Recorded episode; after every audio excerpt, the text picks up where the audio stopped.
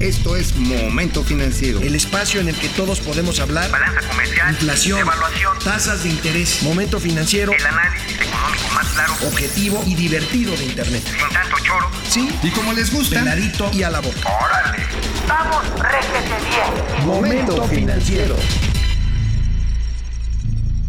A ver, este, bueno, pues vamos a empezar. Tenemos otros temas también. Vamos a ver, esto de Cienfuegos tiene que ver con la relación de México con Estados Unidos y por lo tanto con temas financieros y económicos. Pero vamos, vamos por partes.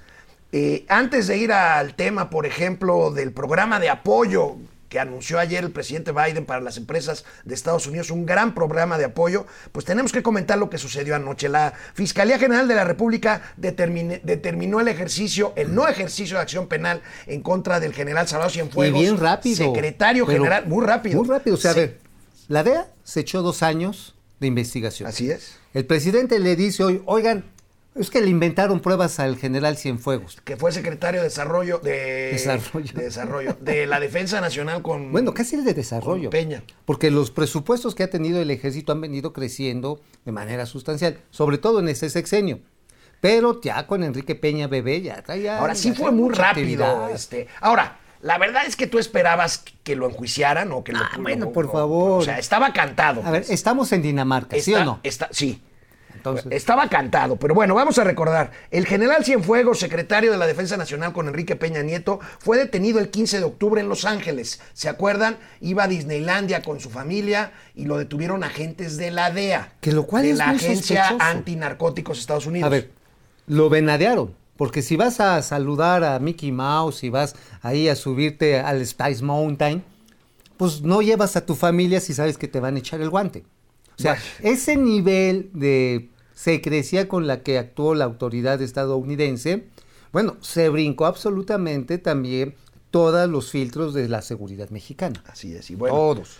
Bueno, el general Cienfuegos fue repatriado después de una negociación del gobierno mexicano encabezada por Marcelo Ebrard, ordenada por el presidente de la República. Fue repatriado a México veras? el 18, el 18 de noviembre. Oye, a ver, a ver. A ver, hay, hay de mandos a mandos. Sí, sí, el presidente fue el que lo dijo. Pero todo se sabe, y en la prensa, que son bien chismosos, trascendió los gritotes que puso todo el Estado Mayor del ejército Ah, bueno. mexicano al presidente Bueno, fueron- diciéndole, oye, Bueno, ahorita ¿nos vamos a recordar, traicionar?". porque el presidente incluso celebró la detención. Y lo pusieron en orden. Ajá. o sea, hay que decir las cosas como Pues son. sí. Bueno, pero primero vamos a ver. Vamos a ver lo que dijo. El gatelazo de hoy va a ser de Marcelo Ebrard, aunque sea posteriori, porque fue lo que dijo Marcelo Ebrard el día que trajeron de regreso a Salvador Cienfuegos Ya lo tenemos. de Estados Unidos. Aquí lo tenemos. A ver, bien. De modo que para México no existe el escenario de impunidad. Sería muy costoso para México haber optado por tener esta conversión con Estados Unidos, lograr que se desestime por primera vez en la historia los cargos contra un ex secretario, en este caso de la defensa, que se ha retornado a México y luego no hacer nada. Yo ya sería casi suicida. Para eso mejor no decimos nada, que se quede allá. Entonces, ¿qué es lo que defiende México? Un principio. ¿Cuál es ese principio? Hay una resolución que dijo el señor presidente. México tiene que tener una Fiscalía General de la República como hoy la tiene. Y un Poder Judicial como está ahora, como se está viendo los cambios en el Poder Judicial de México, capaz de juzgar conforme a derecho exacto a cualquier persona, a cualquier ciudadano, y en especial a los más altos funcionarios. Como diría Robin, Santa Maroma Batman. No, bueno, esto que dijo Ebrard fue cuando regresó Cienfuegos, Por que dijo eso. que si no se hacía nada, pues iba a ser un suicidio. Un suicidio. Entonces fue un suicidio. Pues, bueno, yo pero no nada más el canciller, amigo. El propio presidente de la República había dicho cuando detuvieron, cuando detuvieron al general Cienfuegos el 15 de octubre, había dicho esto. Bien. detienen al secretario de la Defensa durante el gobierno de Enrique Peña Nieto. Esto eh, es una muestra inequívoca de la descomposición del régimen, de cómo se fue degradando la función pública, la función gubernamental en el país durante el periodo neoliberal.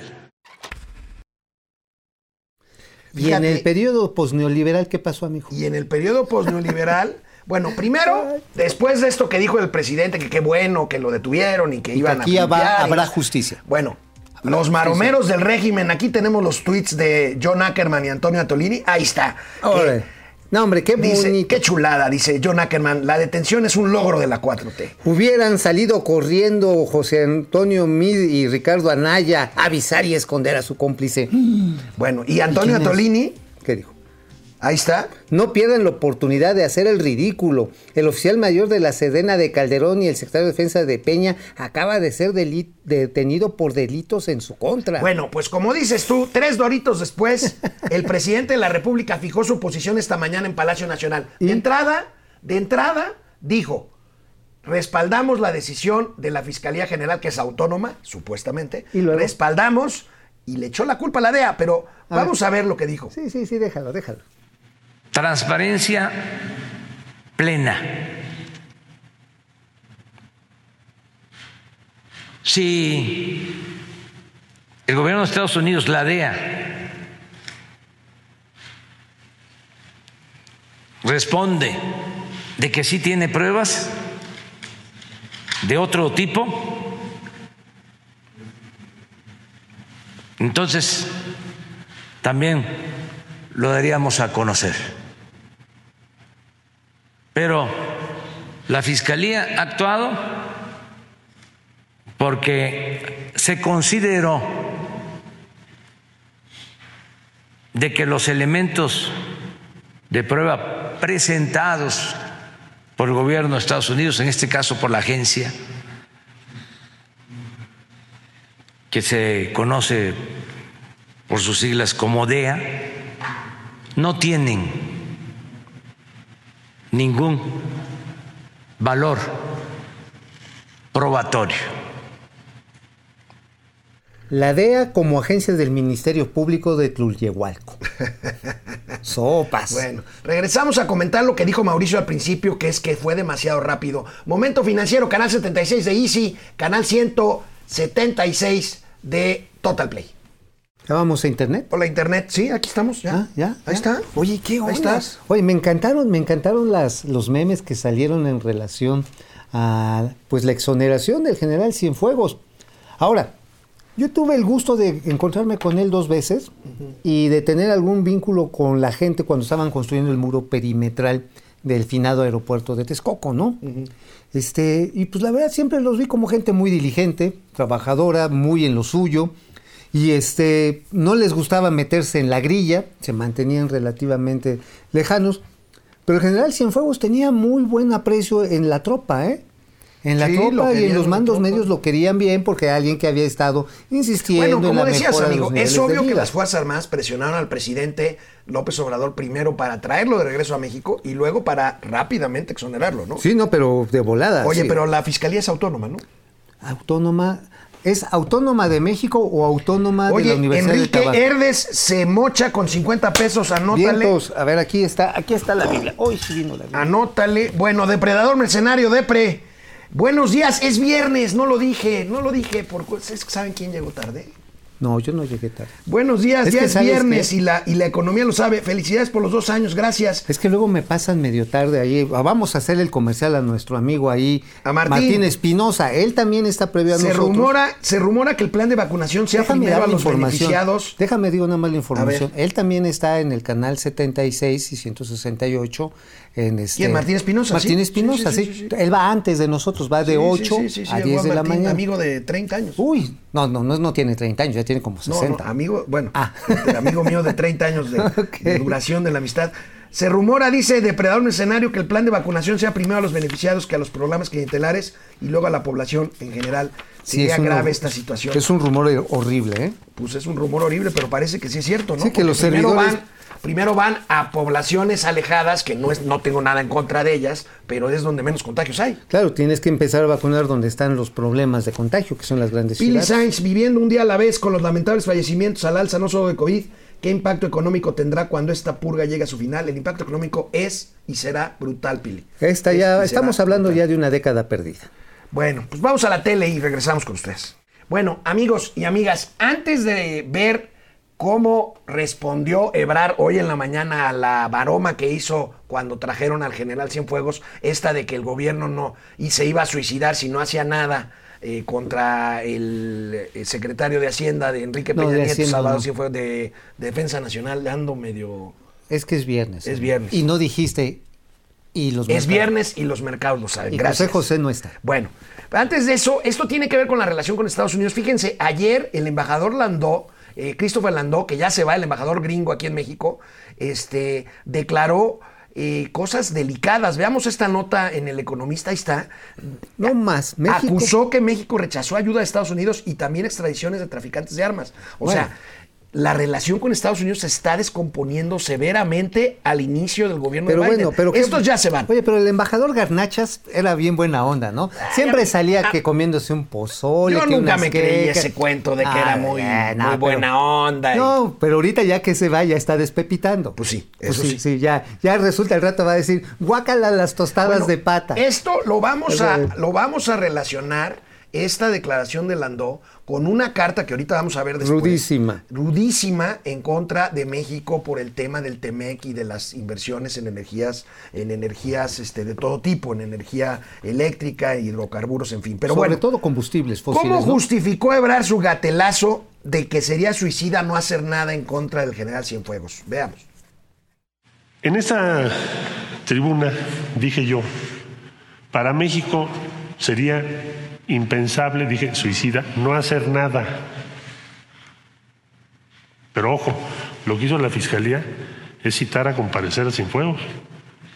Lo que nos informa la Fiscalía es que de los elementos que proporcionó el fiscal general de los Estados Unidos, confrontados con la defensa de Cienfuegos, investigados por el Ministerio Público. No hay elementos para sustanciar la causa en contra del general.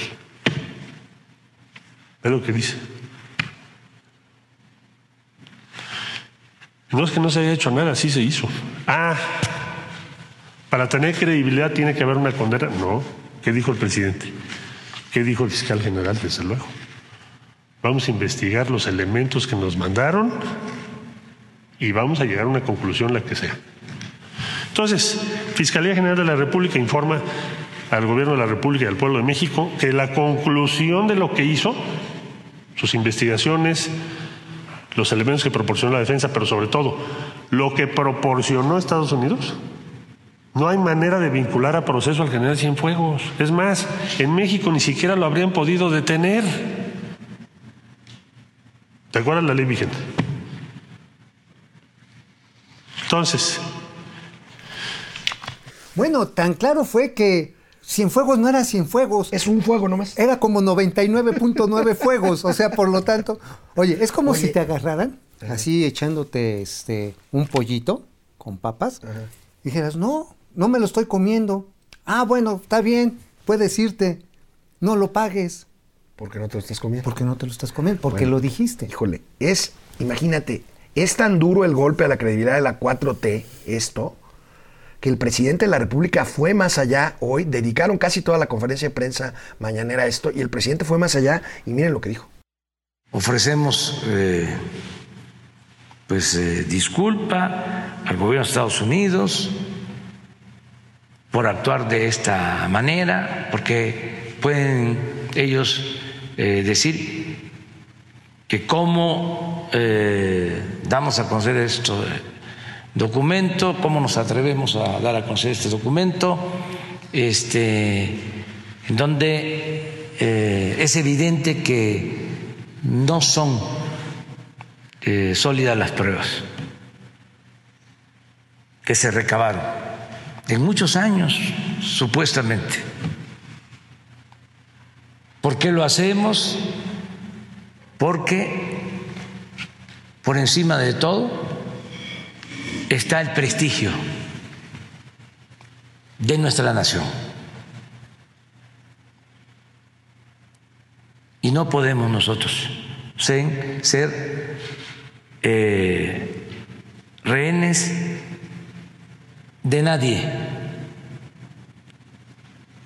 Y tenemos la autoridad moral y la autoridad política suficiente como para poder llevar a cabo estas eh, decisiones.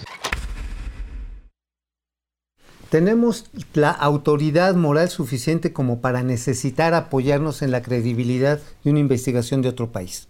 Ahora, yo, Así, te- ¿eh? yo tengo varias. Así nada más. Oye, la oye, conclusión. amigo, ¿y está cuidando el prestigio de México o el prestigio propio presidencial de cara a las elecciones del 2021? Pues es el presidencial, Pues digo. es que, es a ver, es la misma DEA sobre la que se basó el caso que tanto presumen de Genaro García. Así es, así de sencillo, ¿eh? Nada más. Incluso los mismos macrochairos siempre decían, no, es que son parte de una misma madeja. Bueno, entonces, ¿por qué una DEA sí es la buena Sí, cuando va contra Calderón? Y, y el presidente dijo hoy que la criticó el trabajo de la DEA y dijo que un trabajo deficiente con el fin, como lo escuchamos, de desprestigiar al gobierno mexicano. Que era una, pues que era algo así como un ministerio público en, en Huimanguillo, por ejemplo, Bueno, y- y, que inventa pruebas. O sea, eso es lo que dijo. está- Dijo, está- están inventando pruebas. Y vaya, esto, Mm. insisto, eh, de cara al nuevo gobierno que asume el presidente Joe Biden el próximo miércoles, pues no augura buenas, buenas este, cosas, porque ayer No, no, conocimos no, no una, augura, una dura carta. No, no, no agura. Augura. No, no agura.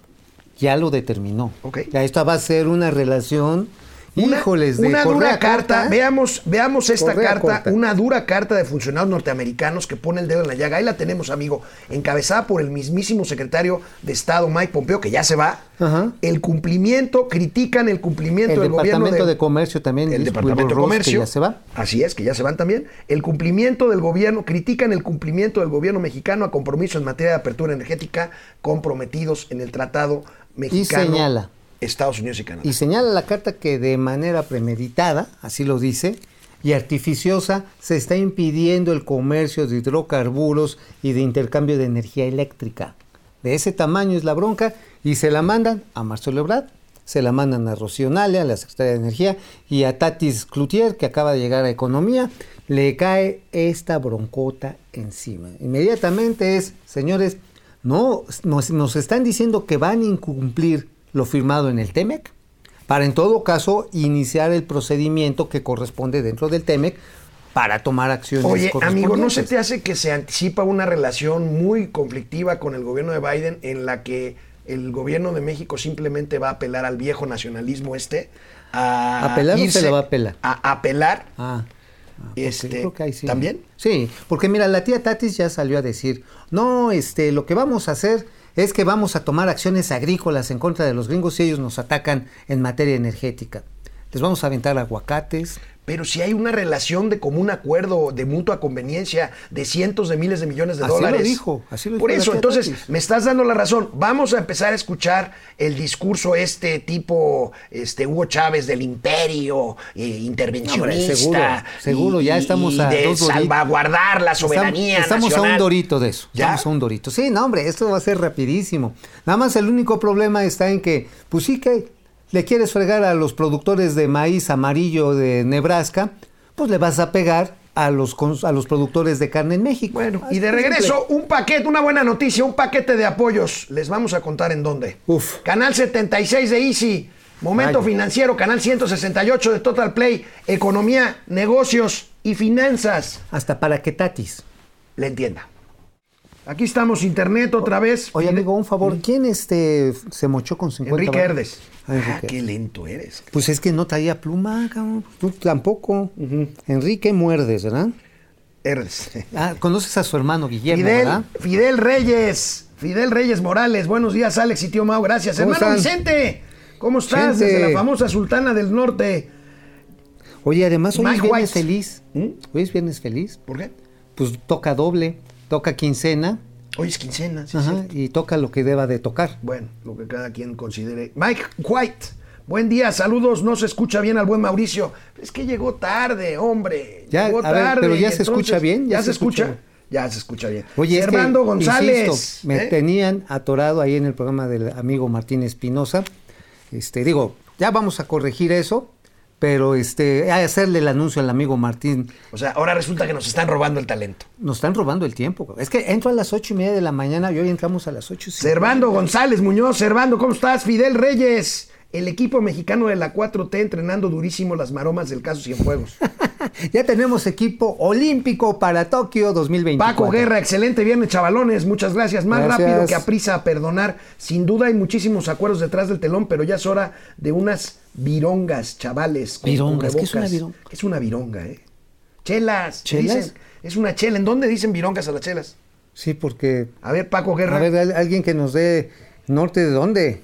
No, no, no, no. Una cosa es la vironga y otra cosa es el virote. Me están diciendo que virote. Asumo que tienes No, toda no, la no, razón. No, no. Juan Pero de Dios un domingo Tobar. yo sé dónde las puedes tomar. ¿Eh? Con todo y virote también. Juan de Dios To- Tobar Muñoz, saludos desde Saltillo. Y las redes 4T calladitas, ¿se les fue el internet? Se- no, es que. ¿Se les fue el internet? Es que el Ah, director de Ackerman Granjas Chuy está enfermo. Se les fue a, a- a José Ackerman, se le fue el internet y a Tolini Es le echó la culpa a la fiscalía. Es Juanito Ackerman. Juanito Ackerman. Sí, sí, sí. Bueno. Sí, no, sí. Fue Laura. Ochoa, buen día, dúo. Otra pantalla de humo. ¿Por qué no investigan antes y acusan después? Es tu punto, amigo, demasiado rápido. O sea, Pues mira, yo creo que hasta a Cienfuegos le convenía un proceso largo, claro, en el que saliera exonerado, ¿no? Ah, que dijeran, a ver, después de dos años resulta que el general Cienfuegos es más blanco que el sudario de Cristo. cabrón. Y entonces le hubiera convenido, porque por ahorita supuesto. tendrá. Ahora, es obvio que hubo presiones, este. Desde el ejército, claro, por supuesto, el, bueno, la secretaría consentida del, sec- del presidente, ¿no? Pues sí, de- decíamos la otra vez que nada más les faltaba este. Conducir. Se rieron mucho de nosotros. Conducir momento, Momento financiero, financiero, y repartir las 12, las flores del 14 Bueno, de vamos a regresar a la tele y ahorita volvemos a cotorrear. La buena noticia de hoy es un amplísimo, brutal, de muchos cientos de miles de dólares para empresas y personas en Estados Unidos. ¿Cómo? En Estados Unidos. Ah, En Estados aquí no. Unidos. No, aquí. ¿Por qué no? El próximo presidente de los Estados Unidos, Joe Biden, anunció que el mismísimo día de su toma de posesión, o sea, el próximo miércoles, presentará al concierto un amplio al, al- Al al concierto. Congreso, al Congreso americano. Oye, va a salir, ay, pero es que quién va a estar amenizando este J. Lo. J. Lo y creo que Beyoncé, ¿no? ¿Eh? Beyoncé no Beyoncé no. ¿No? No, no. Pero alguna Pero J. Lo, ¿quién más? Rihanna. Rihanna, no, pues no sé, Bueno, pero va a haber un buen Pero show. bueno, al Congreso le va a presentar este paquete que veamos en qué consiste, amigo. Es una barbaridad de dinero. Ahí tenemos, amigo, cuéntanos. Bueno, pues esto se está agregando, hay que decirlo, ya aportaciones de 5 billones de dólares que se habían metido el año pasado, en Sí, 2020. Pero fíjate, un nuevo paquete, 1.9 billones Para de la dólares. segunda etapa. Un, un- dos millones de millones de dólares. Mira. 160 mil millones de dólares serán usados en vacunas. Y cheques, cheques a las familias por 1.400 dólares a las familias estadounidenses. Lo convertimos esto a pesitos, pues amigo, está re bueno. Estamos hablando prácticamente de 28 mil pesitos que le caen, más el suplemento de 400 dolarucos, dolarucos por seguro Y de amigo, desempleo. algo muy importante, 35 mil millones de dólares de préstamos a pequeñas y medianas empresas. Bueno, pues es que ahí sí están pensando que la ¿Me recuperación... estás oyendo? Decía este... Paquita, la del, Paquita, barrio. ¿Estás oyendo allá donde ya saben? Bueno, a ver, amigo, aquí es muy claro. Los gringos tienen la moneda mundial, rigen la una de las principales tasas, tienen ese... Hay que considerarlo Se, se pueden endeudar hasta donde... hasta donde les dé el consumo, pero porque tienen... tienen la maquinita de los dólares. Pero también tienen sus límites, porque si no les pega la inflación. Sin embargo, está una estrategia, estamos viendo una estrategia muy definida, cosa que aquí no hay. Pero no seas pesimista, amigo. Ahora el, ahora el optimista soy yo. A ver, es el Chairo. No es... Pero esto es cierto, no crean que voy a hacer una analogía Ay, del ay. chairismo ni mucho A ver, menos. viene No. Santol... Si bien en México, si bien en México no hay un esquema así que nos beneficie directamente, sobre todo la parte empresarial, es una buena noticia para México, amigo, porque si Estados Unidos se recupera rápido y bien, nos jalará hacia arriba. O sea, tanto, el, eh, tanto a nivel macroeconómico como a nivel remesas. De esas que tanto presume el presidente López Obrador. Esa es la verdad. Este paquete es bueno para México. Pero vamos a seguir siendo los remensos del cuento. Eso sí. Sí, porque al final de cuentas es de los trabajadores mexicanos que tienen que partirse el lomo para mandar. Este año, en 2020, va a cerrar en 40 mil millones de dólares, clavadísimo. Pero por otro lado porque incrementan el consumo en los Estados Unidos. Sin embargo, por eso Bank of America ayer estaba advirtiendo que el motor de recuperación, entre comillas, de la economía mexicana es el sector externo, porque los motores internos están apagados.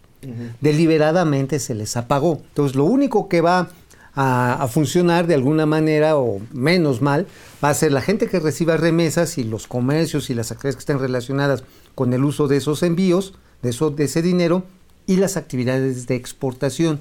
Pero si nos vamos a pelear con los gringos en el marco del TEMEC, como ya lo vimos, pues entonces lo que quedaba de ese motor se le va a tronar un pistón. Híjole, bueno. ¿Eh? Y ante lo expuesto sobre el poco apoyo a la economía mexicana, el sector empresarial simplemente es ignorado por el gobierno, amigo. Como dices tú, ni hay ni habrá ¿No? apoyos directos. Hay propuestas concretas que el sector empresarial ha hecho al gobierno de López Obrador y que no han sido atendidas. Veamos algunas de ellas cuáles son. Ahí las tenemos. Ahí está, subsidio al 100% de la contribución de seguridad social y vivienda, es decir, no me des ahorita la carga de estos pagos, asúmela tú. Resolver, ahí dice resolvers, resolvers. Oh, resolvers. Oh, Resolver solicitudes de devolución de IVA. of the devolution of, uh, taxes of- Resolver, es resolver. Ok. Deducción de inversión a las inversiones en capital de trabajo, acelerarlo, financiamiento y pago oportuno a proveedores del sector público. De todas estas propuestas, la quinta es la más improbable. Eso de que te pagan en 30, 60 y 90 vueltas es el común denominador. Pues no, no han y pagado aquel ni las programa que funcionaba razonablemente bien de factoraje con la banca de desarrollo, ¿Qué es eso? En la cuarta transformación, eso de factoraje debe ser muy neoliberal. banca de subdesarrollo, como decía La nuestro amigo Luis no, hay, hay un esfuerzo, está medio pinchón, pero ahí va. Ahorita Nacional Financiera lo lleva. Son 22 mil millones de pesos en pymes en diversos estados, en coordinación con, por ejemplo, con Coahuila lo han hecho, lo han hecho con Sonora, Sinaloa, eh, deja de recuerdo, Tamaulipas ha funcionado, con Puebla ha funcionado, pero pues obviamente 29 mil millones de pesos en factoraje se te va muy rápido. Ahora, ni Nacional Financiera está tomando a descuento las facturas que tiene por pagar Pemex. De ese tamaño.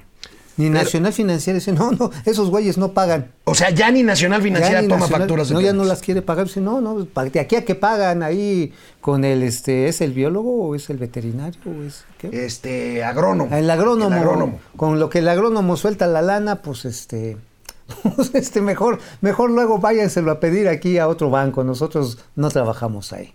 Oye, amigo, fíjate que este estaba viendo ayer el programa este de Latinos de Carlos Loret y entrevistaban a No Castellanos, que ya lo hemos tenido aquí. Así es. Presidente de la Canacintra. Duro, se queja, se queja, se sigue quejando y se seguirá quejando de que el gobierno mexicano está dejando solo a sus empresarios. ¿Tenemos algo de esta No, no, no, pero. Ah, no, por- como referencia. Como referencia. Sí, claro, en No Castellanos, ahí en esta entrevista que le hace Carlos Loret de Mola, pues habla, estaba también una chef, una Eh, jefa de dos chef, chefs, dos la, chefs. la- la del, el del sur 777, un Ajá. restaurante acá en el sur de la ciudad, la otra no recuerdo su nombre, pues había dos representantes del sector restaurantero. Es que, pues esta parte del, del- sector restaurantero, pues lo hemos comentado aquí ampliamente. Sí, ¿no? y además en el sector de las pymes, pues lo que no ha habido es ni un vaso de agua. Te siguen cobrando la luz, los recibos de luz siguen llegando con sus aumentos, este, los impuestos te los siguen cobrando puntualitos, los impuestos locales también.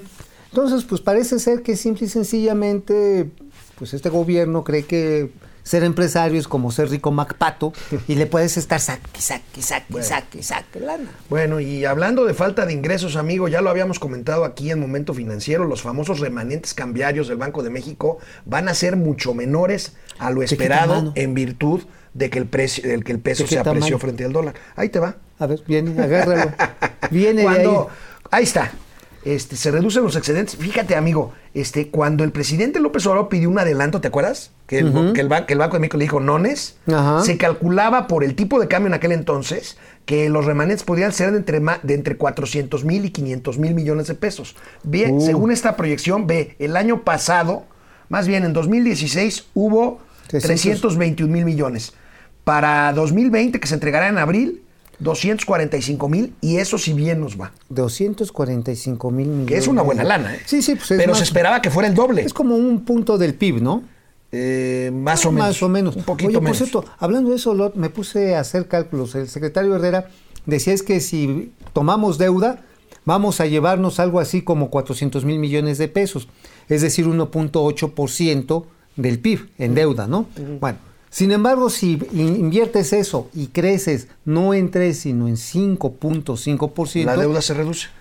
no, tienes de entrada, tienes un remanente de, gan- de gane en crecimiento equivalente neto de 1.5% del PIB. Está bien. O sea, tienes una tasa de retorno de casi el 100%. ¿Te acuerdas el seminario del fin de semana pasado, el viernes, este, de hace ocho días del ITAM? Ajá. Alejandro Werner del, el del Fondo Monetario opinó, opinó que el gobierno mexicano sí tenía margen fiscal de maniobra para, dar, para dar mayores apoyos a las empresas. Exactamente, hay, hay margen y además el ganancial que se genera es muy grande. Sí, ese sí es keynesiana esa solución, ¿eh? sí, sí, sí, sí. Pero aquí la solución es Y aquí pues, el presidente presumiendo el tipo de cambio, pero finalmente la mitad de los remanentes que le iban a llegar, le van a llegar, más o menos 200 mil millones de la pesos. en mitad de abril. atrás para adelante o de atrás para arriba. Regresamos aquí a Momento Financiero. Hola, Internet. ¿Cómo andan por ahí? ¿Cómo andan? ¿Qué más, qué más tienen que decirnos? A ver, déjame A encontrar ver, aquí. síganse. Ah, oye, te decían en YouTube que ya no me interrumpieras. ¿Que ya no te interrumpiera? Sí, que, que, que te, me amontonas, como que me quieres comer, cosa. Ay, ay, ay. Neta, yo, yo- no estaba leyendo los comentarios de YouTube. Pues Oye, es que ¿quién creen que lleva el ritmo de este programa, hombre? ay, sí, sí, también que bailas, ¿no? Este, a ver, este, hermano Vicente, ya, ya lo pasamos, ¿verdad? Juan de Dios Tobar también. Laura Ochoa, Ismari Martínez, Ru, Ruidiger Gómez, el, es viernes y Cienfuegos lo sabe. ¿Alguien recuerda a Lozoya? Buen punto. Oye, oye, pero Lozoya, ¿alguien lo vio realmente en México? Oye, me dicen que el, me, me dice que el, la, el, este, la aportación de ahorita de Herdes son dólares. Son 50 dólares. ¡Órale! De 19 varos, pero dólares. No, hombre, oye, pues están re buenos. Bueno, este, Gracias. ¿a- ¿Qué me decías, perdón? Para que no digan que te interrumpo. No, que está re bueno, pues son 10, 50 dólares. No, no, no, pero antes. Ya se me olvidó. Ah, de Lozoya. Ah, de Lozoya. Llegó, ¿Alguien lo vio en México realmente? Yo nunca lo vi en México. Bueno, ni las cámaras que lo estaban esperando Nada, nada, nada, nada, nada. Pero a Cienfuegos sí lo vieron cuando regresó a México. Sí, claro, por supuesto. Ok. Oye, ¿no será que Lozoya está allá en una finca de Madrid a todo dar? Bueno, quién sabe. Ismari Martínez, Jacob Frías, saludos, mis, mis estimados. Saludos al señor productor. Nunca nadie lo toma en cuenta. Laurita Ochoa, claro que sí. Sí. Arturo Lais es un gran personaje y además es el que califica aquí al ñero cuando se pasa de ñero. Oye, por cierto, además es como Corcorito, siempre nos está aquí mal aconsejando. Este, pero a la inversa. ¿no? Paco García, buen día. ¿Hasta dónde trascenderá la nueva queja del sector energético de Estados Unidos en contra de la violación del TEMEC por parte del presidente? Bueno, va eh, seguramente a desembocar en un panel de controversia por el bloqueo al capítulo 11, que es el de protección a las inversiones extranjeras Esto, en el TEMEC. esto es una joya de Fidel Reyes Morales sobre A Marcelo Ebrard. Autosuicidación. Me hice la automorición. ¡Pum! Autosuicidación, qué maravilla, Fidel. Me hiciste, me hiciste el viernes, Fidel Bravo, Reyes. bravo. Bravo. Un hashtag. No, un, un hashtag. que diga autosuicida. regresamos, regresamos a la tele. Ahorita Genial, volvemos. eh, genial. Aquí quédense, por favor. La autosuicidación. Bueno, perdón, nos estamos riendo porque ahorita en internet nos dijeron que Marcelo Ebrard, ya ven que dijo del suicidio, de que representaría no hacer nada en contra de, de Cienfuegos, pues aquí nos ponen que fue una autosuicidación. Está maravilloso. Maravilloso, un hashtag. Bueno, Autosuicidación. información de la periodista amiga nuestra Jessica Becerra que cubre la fuente de energía para el periódico El Financiero, alerta el riesgo que existe, fíjate amigo, de que 23 empresas mexicanas importadoras de combustible se vean en serios problemas ante las disposiciones al contrario por parte por parte de la autoridad. Tú ya habías hablado de esto. Exactamente, ya se veía venir el guamazo desde el año pasado, pero sí esta nota ya de nuestra colega precisa que este número de compañías son las que obtuvieron los permisos en su momento de la Comisión Reguladora de Energía y de la Secretaría de Energía para importar y distribuir los combustibles, que era parte de la reforma energética. Sin embargo, en la contrarreforma energética, esta es la de López Obrador, dice no, vamos a ser autosuficientes y por lo tanto el único que va a poder importar en ciertos volúmenes va a ser Pemex y a los privados les vamos a exigir que hagan menos capacidad de reserva Y si no utilizan sus permisos de importación este, demostrable en, en 24 meses, se cancelan y solamente les vamos a dar permiso por 5 años cuando eran de 20. En otras palabras, obligas a que las empresas privadas tengan instalaciones cada vez más pequeñas. Pero imagínate tú que fueras este eh, G500. ¿Sí conoces las gasolineras? G500, las azules. Las azules, sí. Esas reciben los combustibles de Valero, es una compañía gringa, no es la del palito con el No, no, botecito. no, el Valero es una Valero empresa es una empresa muy grandota. Llegan a dos bocas. Imagínate que ellos ya construyeron una megaterminal ahí de almacenamiento. Y ahora digan, no, pues es que ahora nada más la puedas llenar al 10%. ¿Qué va a pasar con esa inversión? La vas a estar subutilizando y vas a estar perdiendo. A ver, tenemos un cuadro de esta que ilustra esta nota. Ahí tenemos, fíjate, el pasado 22 de diciembre la Secretaría de Energía publicó en el Diario Oficial de la Federación un acuerdo en el que se redujo la vigencia de los permisos, lo que decías. Y a partir de 2016, cuando se abrió la importación de combustible, han logrado hasta 44% del mercado de diésel importado. Oye, amigo, ¿tú has oído este, esta frase del robo hormiga en un supermercado, por ejemplo? Sí, claro. Que es un robo poquito a poquito. Ah, sí, que le va sacando un conflex, un conflex a la No- caja. No estamos con esto que hablamos un día sí y otro también del sector energético. No estamos ante una nacionalización hormiga. Este, pues más bien yo diría medio tlaconete, ¿no? Porque se, va arrastrando y va dejando el rastro tendido por todo camino, porque es muy evidente. Pues mira, dichas empresas, estas empresas de las que hablamos, traen a México el 23% de las gasolinas importadas, A más. el 44% del diésel importado y el 30% del gas LP que se importa. A ver, ¿por qué importamos gas LP o gas natural? Porque no nos le echan luego, lo licúan y ya el gas natural se convierte en gas licuado. Pues porque México no produce suficiente gas. ¿Por qué importamos combustibles? Porque las refinerías no se hacen por arte de magia y con todo y que en el maldito perro asqueroso periodo neoliberal se le metió mucha lana, pues este, nunca llegamos a recuperar más allá del 60% de la producción. Pero en el periodo de la esperanza, en el periodo de la rectitud y la honestidad, las refinerías mexicanas trabajan al 30% de su capacidad. No tienen para más y este se están gastando millones de dólares en su reestructuración, su ¿cómo le llaman? Este Eh, le llaman rehabilitación. Rehabilitación. re- rehabilitación, reparación y mantenimiento. El sistema de refinerías de este país tiene seis refinerías en funcionamiento, unas funcionan más que otras, la que más funciona es Salamanca, ¿no? No, Y la Salamanca. que- y no, la- ya Salamanca es como tener un bocho no, de los porque la que- 40. ¿cuál, cuál es la que más funciona de todas? Este, seguramente la que está en el norte, la que está allá en ¿Cadereyta? Mon- Cadereyta, Monterrey, después de múltiples problemas es la que mejor jala. Porque sí, ya Salamanca, pobrecita, ya, ya, Ya parece ni con el himno un, animal pobre ahí muriéndose en el cerro, bueno, en un llano. Eh, y por otro lado, este Minatitlán y Salina Cruz son muy ineficientes. Y Bueno, ahí fue donde fue el incendio este de pajaritos. Sí, ¿verdad? Me agarras sueño, pero Sí, ciertamente sí, sí, sí, ahí fue. A ver, fue el ahí problema. está, ahí está, fíjate. Ajá. ¿Ya viste cómo sí está ahí el productor atento? Con lo de los pajaritos, ¿Qué ¿verdad? Está No, atento bueno, al pajarito. Este, este es, este, Doña Austeridad le ha Bueno, pegado durísimo a las refinadoras. ¿eh? Amigo, hemos brincado de este, en este programa del sector energético al sector militar. financiero, al sector militar y al sector aéreo. Fíjense cómo ha cambiado la composición del mercado aeronáutico con todo lo que le hemos venido informando. Veamos esta gráfica de eh, participación del mercado. Fíjate, con la desgracia de Aeroméxico y de No, eso, este, a ver, a ver, esto. no, no, esto no, esto no es. No, no, no. Perdón, no, aquí ya le echaron el de los- el de los cuatro ruedas. No, no tenemos la del mercado aer- aeronáutico. No, porque ahí, ahí está, ahí está hablando Kia. Que Ajá, está, Kia y de Nissan, Oye, ese es el mercado Kia- automotor. Así de, así de volados están los aviones hoy, que ahora Sí, son que, Kia, que- son que coches. ahora, que ahora los tienen que empujar porque no hay Oye, cómo oye, amigo, por cierto, Kia está tomando buena parte del mercado este Automotriz. automotriz, Fíjate ¿verdad? que yo tuve la oportunidad de ir a Corea, ahí con los señores Fong Kong. Dice, este, tienen un nombres, nombres así muy, son, muy sonoros, este, y es una sociedad admirable. Hacían y juraban hace cinco años, o sea, en tres años vamos a tener el 5% del mercado mexicano de autos. Casi todos los reporteros especializados en automotriz que iban ahí se rieron. No, no va a ser posible. Yo dije, a ver, pues díganme cómo. No, que van a tener una estrategia muy audaz y, que lo cumplen, ¿eh? Bueno, pero se supone que no íbamos a hablar de autos, sino de aviones. Aquí tengo la ver, gráfica. ya. Voy a regañar a alguien hoy. No les digo a quién, Mira, pero voy a regañar el, a alguien. el productor está atento en echarme carrilla y este, que poner las gráficas. ¿Verdad? Mira, a ver, el, el Viene, viene. mercado, el mercado aéreo en México. Aeroméxico era la línea de bandera. Ya no es. Bueno, es, Porque pero ya- Volaris tiene el 26.6% del mercado. Volaris. Aeroméxico ya nada más tiene el 19.3% del mercado.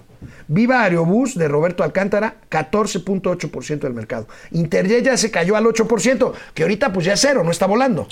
Eh, el de Aeroméxico no es precisamente el correcto, porque hay que dividirlo. En vuelos nacionales, efectivamente Volaris tiene más participación que, este, que Aeroméxico. Aeroméxico tiene el 24.7, de acuerdo al último reporte financiero de Aeroméxico. Ay, qué mamú como escuché, ¿verdad? Sí, sí, sí, muy bien, muy Este, bien. Y eh, Viva Aerobús, Viva Aerobús, perdón, eh, el caso específico de Volaris sí tiene el 29. Donde tiene 19% Aeroméxico es en los vuelos nacionales que van al extranjero, en los vuelos, digamos, internacionales que salen de aquí. Este, tiene 40% de la capacidad, nada más, pero llegó a tener el 75%. Inicialmente cuando empezaron a aparecer las low cost y las nuevas aerolíneas, tenía el 70% del mercado. Bueno, Y ahora Ha pues, cambiado el No, pues, totalmente, ya dejó de ser la empresa dominante. Y otra vez, siguiendo hablando de aviación, ¿de qué escribió hoy Mauricio Flores Arellano en su gustada, seguida y naca columna, Gente detrás del dinero, en el periódico La Razón? ¿De qué escribiste hoy, amigo? La macuarres hecha letra. pues en gente detrás del dinero es La vida sin Aeroméxico. Así, La vida sin Aeroméxico. Sí, es así como título de telenovela, Ajá. como un capítulo de La Rosa de Guadalupe, porque Sí, esperamos sí, sí, un qué milagro. Cosa, qué cosa. Esperamos un milagro. A ver, cuéntanos. Pues simple y sencillamente el gobierno no le va a meter un clavo, no le va a meter pero ni aire, y entonces ya depende de los sindicatos, pilotos, sobrecargos, pero también de los directivos, de los empleados y de los accionistas si se extingue o no. Esto ya no estamos blofeando. Punto, no hay para dónde. Si el vie- 27 de enero, ya es ya en cosa de dos semanas, amigo, no llegan a un acuerdo y dicen los trabajadores, bueno, está bien, acatamos estas disposiciones, no son bonitas, ¿eh? En ese momento, el Fondo Apolo dice, pues páguenme, regrésenme los 400 millones de dólares. El Fondo les Apolo, que es el que ha financiado recientemente Aeroméxico. Y ya no les doy los otros 600. Y como nada más tiene 200 millones de dólares de caja Aeroméxico, acto seguido entra en quiebra. Canal 76 de Easy, Vive TV, canal 168 de Total Play, es Mundo Ejecutivo TV, Momento Financiero, regresamos. Hay un hombrecillo que nos ayuda mucho y que es muy bueno, pero que hoy yo creo que no pasa al antidoping. Argenis García nos hace la aclaración. Enrique Herdes, Enrique Herdes, sí fueron 50 pesos. ¿Qué pasó? Robert-? Roberto Cuevas son 5 Sí, sí. dólares. ¿Quién?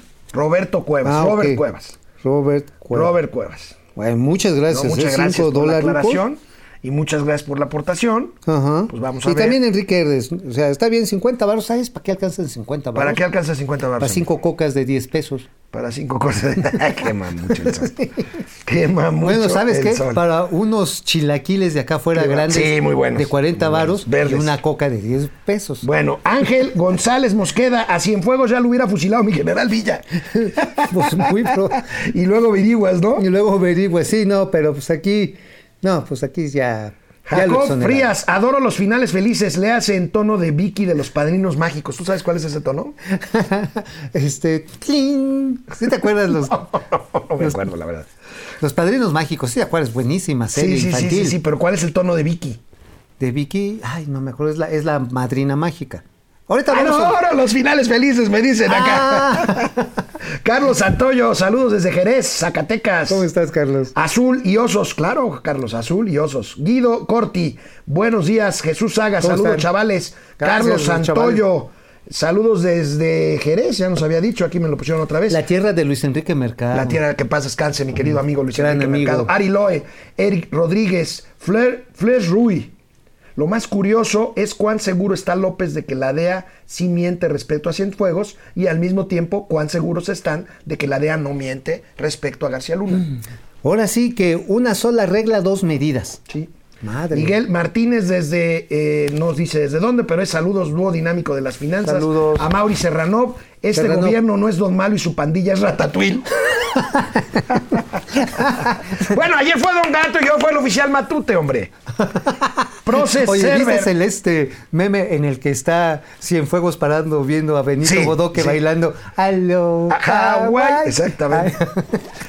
Paco García, Armando 420, darán a conocer los audios de Cienfuegos con narcotráfico, todo será público, dice el presidente. Dice que sí. Van a sacar el Blackberry Leo Manuelito. Ina, Mauri Serrano, Mario Clement, Zuleda Ojeda, Javier Zulema. Salinas, Jorge Rosas, Ráfaga Martínez Efren, Enrique Herdes. Regresamos. Gracias. Amigo, desde ayer quería preguntarte tu opinión sobre esta iniciativa o propuesta que hace la ANTAD, esta Asociación Nacional de Tiendas de Autoservicio, eh, pues esta que son todos los supers, menos Walmart, pero la ANTAD quiere comprar vacunas anticovid para poderlas vender y aplicar a sus clientes, a las personas que a las miles de personas que transitan por sus unidades de retail o de venta todos los días. Pues es una idea lógica y necesaria. Bueno, de hecho ayer ya el mismo, el, el mismo Soriana anunció que en dos de sus unidades en la Ciudad de México va a empezar a aplicar pruebas, pruebas, no vacunas, pero que ofrece su red en frío, que es inmensa. Soriana tiene montones de almacenes, yo creo que es una red tan grande, si no es que más, que la de Walmart, ¿eh? De almacenes en frío para que el gobierno mexicano guarde ahí las vacunas, no se le echen a perder. Es decir, la necesaria colaboración pública-privada la estamos viendo en Inglaterra, la estamos viendo en Estados Unidos, en Colombia, no se diga Israel, los españoles van para allá. México es de los pocos países que quiere centralizar todo, además con un tono electoral, porque ahí te meten a los, ¿cómo se llama? Mirones de la nación. Siervos de la nación. Mirones, ¿no? Porque no van a estar de mirones. No, pero van a. Bueno, sí, sí te van a pedir van, la a, van a dar credencial. el del- paquetito y van a decir, miren lo que te manda el jefe. Ay, mira, ahí te mira va tu, morena. Y mira aquí tu cartilla moral. y tu, y tu este pin de. tu pin, este, de Mario de Delgado. Atolini. Ajá, sonríe. De, de sonríe ya. Ya ganamos, este, así. Sonríe, ya te vacunamos. Ya te dice. vacu- Sí, Ah, está bueno, sí. Oye, a ver, Walmart también ya dijo algo, ¿no? Al Walmart también ofreció sus estacionamientos, que son muy amplios, para que ahí se instalen las carpas de atención. Oye, ¿viste un video de las afueras del estadio de Arizona, de los, este, ¿cómo se llama el equipo de Arizona? Este, Este- de fútbol americano. Ah, no son. Este, no. los Cardenales de Los Arizona, Cardenales de un Arizona. estacionamiento inmenso como el de todo estadio deportivo y un video donde cientos de automóviles formados en varias líneas donde hay carpas para vacunar.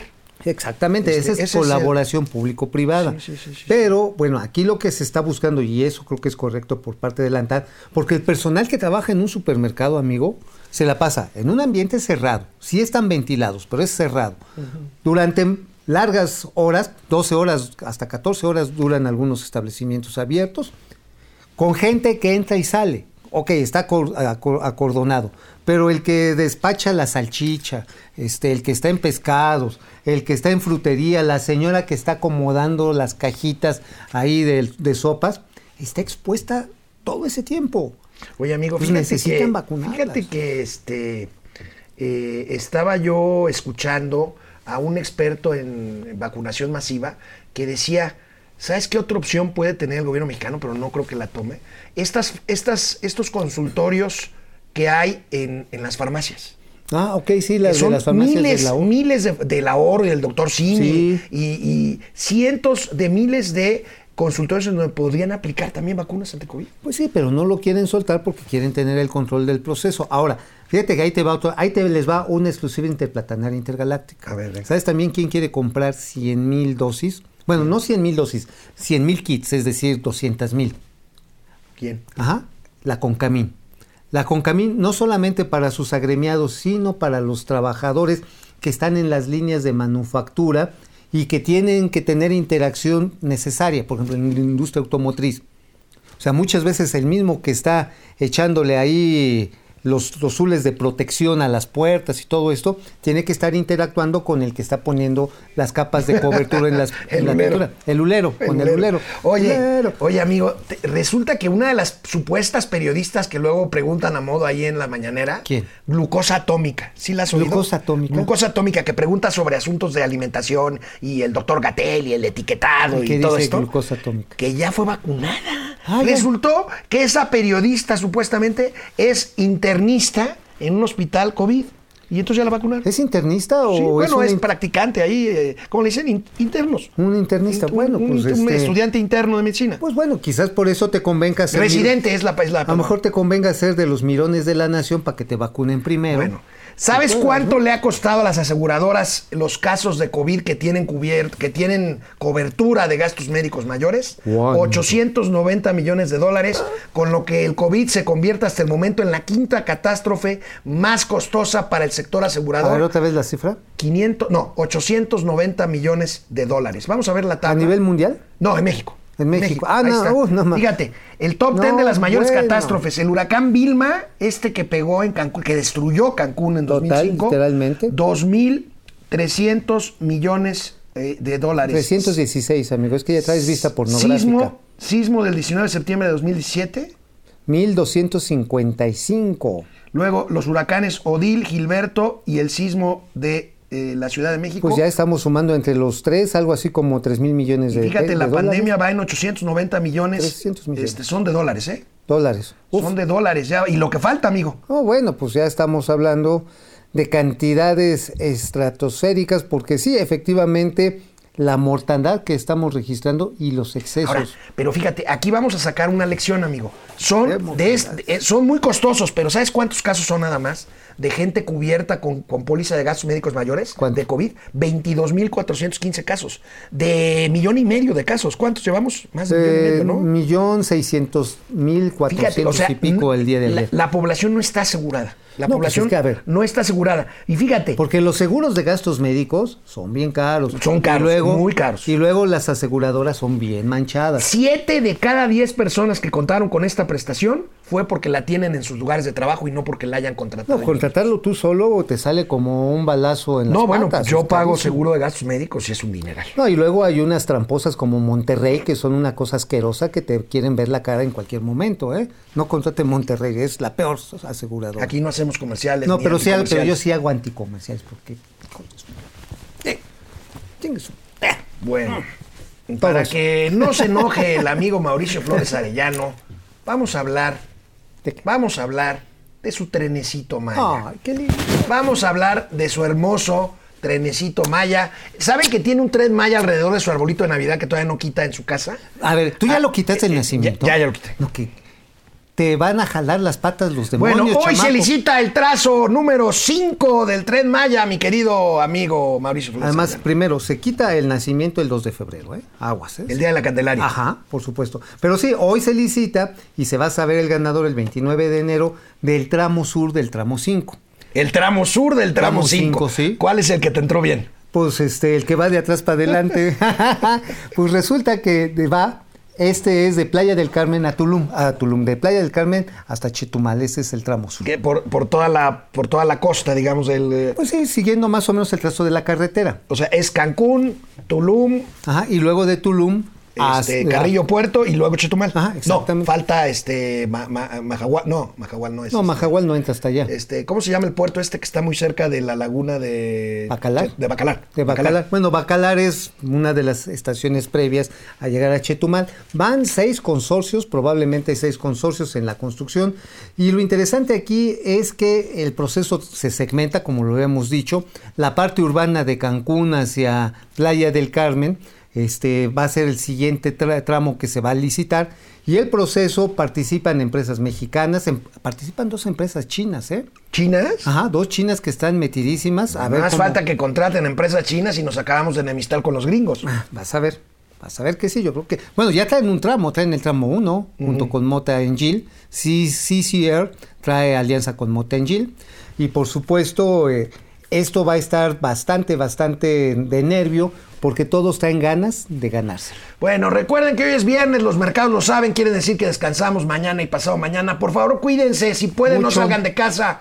Y si salen, Cuídense. usen el cubrebocas. Por favorcito. Nos vemos el próximo lunes aquí en Momento Financiero.